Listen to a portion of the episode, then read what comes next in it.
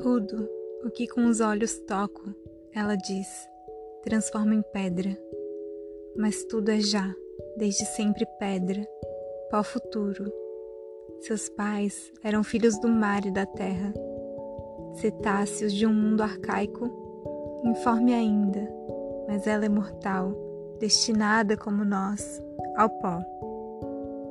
Ovídio diz ter sido justo e merecido castigo que lhe impingiu Atenas, transformando seus cabelos em serpentes, porque ela se deitara com Poseidon. São, desde sempre, as mulheres, ela diz, condenadas pelo que fazem no leito, desde sempre amputadas de suas terríveis cabeças.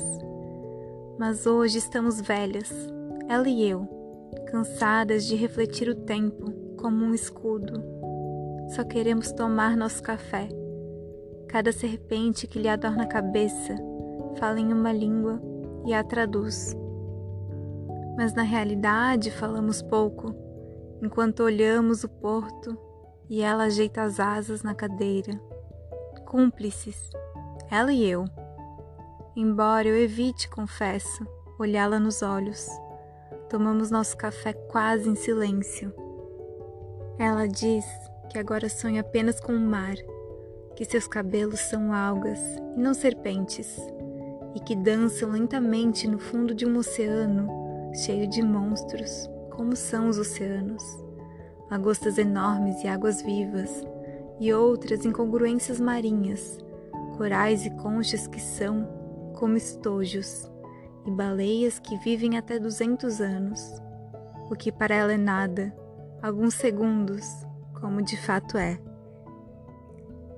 E rimos as duas, que duas velhas sonhem ainda e sempre o sexo.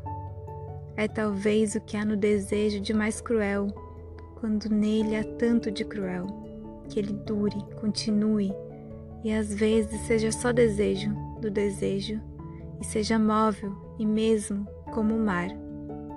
Aos que não têm mais pátria, seja porque se exilaram, seja porque o país se exilou de nós e toma a forma dos nossos pesadelos, seja porque na realidade não há países, mas extensões variáveis de terra.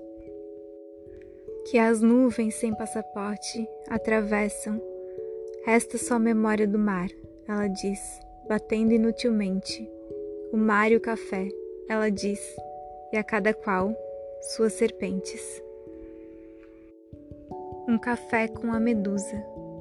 Poema de Ana Martins Marques.